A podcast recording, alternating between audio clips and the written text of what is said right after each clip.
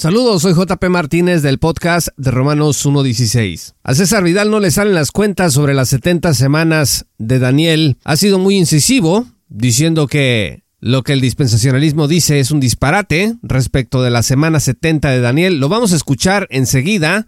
Los cálculos que hace Vidal, cómo espiritualiza la profecía y su cumplimiento.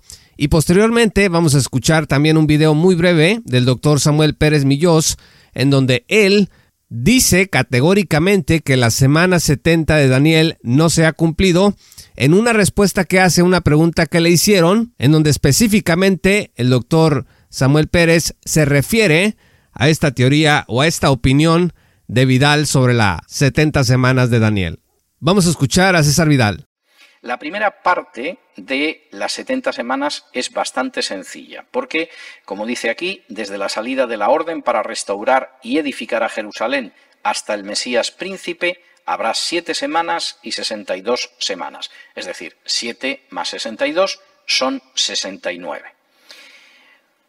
Si contamos 69 semanas, teniendo en cuenta que cada día es un año, 69 semanas son igual a cuántos años? 69 por 7, que no es tan difícil. 483.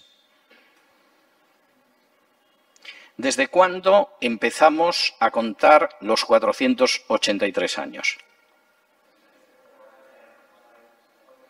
Desde el año 457 a.C a 483 años, que son las 69 semanas, le quitamos 457 desde antes de Cristo, ¿qué año nos sale? Nos sale el 26 después de Cristo, no les voy a complicar la existencia. 26 después de Cristo. ¿Eh? Hay 483 años Empezamos a contar desde el 457 a.C., que es cuando se produce la orden de Artajerjes para que Esdras vaya, reconstruya, etcétera, etcétera, y llegamos al 26 después de Cristo. ¿Qué pasó el 26 después de Cristo?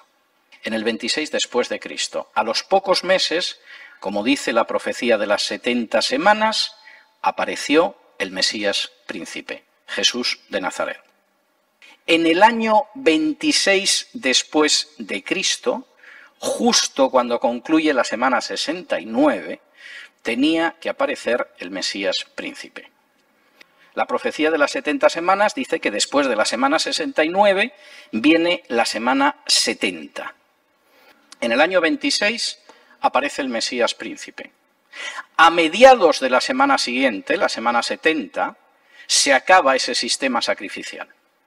Eso fue el año 30, en el que Cristo murió en la cruz y sustituyó con un sacrificio que, como dice la carta a los hebreos, era totalmente superior al sacrificio de animales, lo sustituyó y expió todos nuestros pecados. Jesús fue crucificado en el año 30, una generación dura 40 años, lo que nos lleva al año 70, ¿En qué año fue destruido Jerusalén y arrosado el templo? En el año 70. Cuando concluyó eso, como dice la profecía de las 70 semanas, apareció un príncipe extraño que arrasó el templo y el santuario. Si se fijan bien, Vidal apela a la literalidad de los años y cómo estos son perfectamente compatibles con la profecía de Daniel y lo que aconteció con Cristo, pero solamente en una parte habla de 483 años que completan 69 semanas.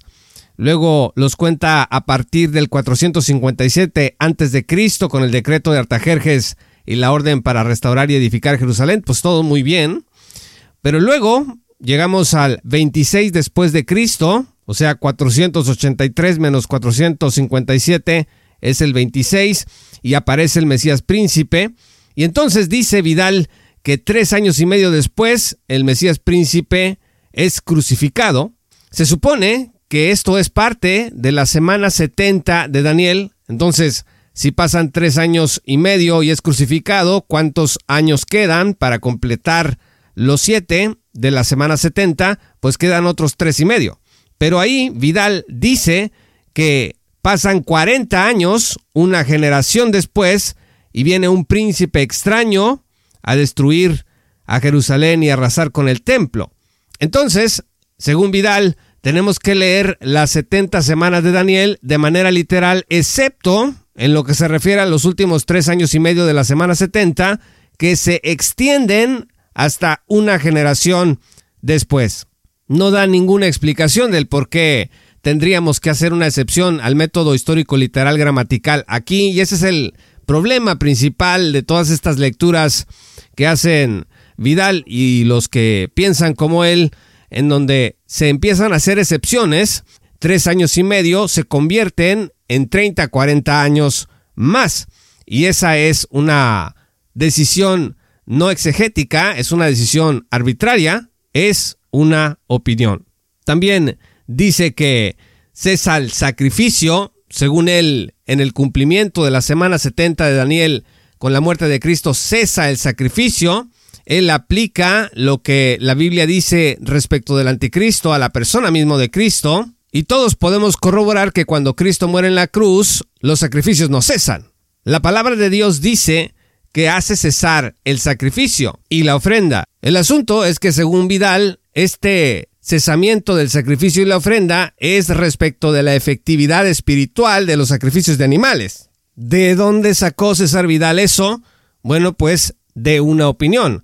No es lo que dice literalmente el texto. Dice que cesa el sacrificio y la ofrenda. Cuando Cristo es crucificado en la cruz, no cesaron los sacrificios ni las ofrendas del templo. Durante varias décadas después del sacrificio de Cristo, se siguieron realizando sacrificios y ofrendas en el templo. Entonces él tiene que acomodar dos cosas. Primero decir que tres años y medio se convierten en 40 años y después decir que el cese de sacrificios y ofrendas es un cese de la efectividad espiritual, aunque no de la práctica material de dichos sacrificios. Estos son algunos de los problemas que presenta esta posición de que la semana 70 de Daniel se ha cumplido. Es el problema de las posiciones preteristas. Y ahora vamos a escuchar para terminar lo que dice Samuel Pérez Millos acerca de esto que Vidal ha dicho. Desde luego, no va a desglosarlo como yo lo he hecho aquí, pero es importante que reconozcamos que hay hombres que no ceden ante las presiones de interpretaciones que espiritualizan el texto bíblico y quiero reconocer la caballerosidad y el respeto con el que Samuel Pérez Millos habla sobre las ideas de Vidal y cualquier otro que piense como él. Escuchemos.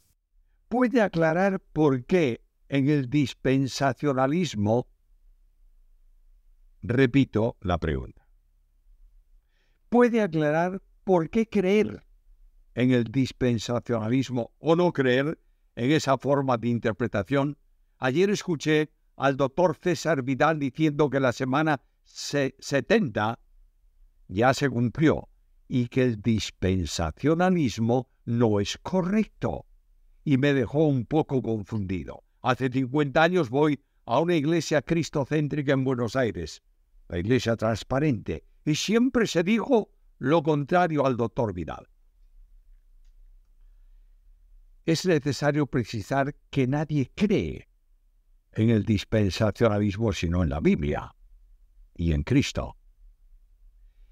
Hay que entender que todo sistema teológico tiene sus deficiencias, pero no lo tiene la hermenéutica llamada dispensacional, que algunos confunden con el dispensacionalismo. Hermenéutica dispensacional es la forma natural de entender el desarrollo de la vida de la Biblia apreciando cómo Dios se relacionó de distintas formas con los hombres en el transcurso del tiempo. Que el doctor César Vidal o cualquier especialista diga que la semana 70 de Daniel ya se ha cumplido, tiene que poner las evidencias necesarias que lo demuestre. Si no, es una opinión apreciable como, como hombre de un erudito pero no de la Biblia. Las 70 semanas de Daniel están perfectamente delimitadas en la profecía. De manera que la primera semana comienza desde la orden para reconstruir la ciudad de Jerusalén. Y ocurrió con el edicto de Artajerjes, Daniel 9, 25, 26. La semana 69 termina, según la profecía, con la entrada del Mesías en Jerusalén y su muerte. Daniel 9, 25. La última semana, la 70, va a comenzar con la firma del pacto entre el anticristo e Israel apóstata. Daniel 9:27. ¿Ha ocurrido eso? Está el anticristo. Se ha firmado el pacto entonces la semana 70 no se ha cumplido. Diga lo que diga. Quien lo diga. Gracias por escuchar el podcast de Romanos 1.16. Yo soy JP Martínez. Te esperamos en nuestra gran comunidad. Únete en www.patreon.com diagonal. Paulo Martínez y accede a contenido exclusivo. Te esperamos en nuestra gran comunidad.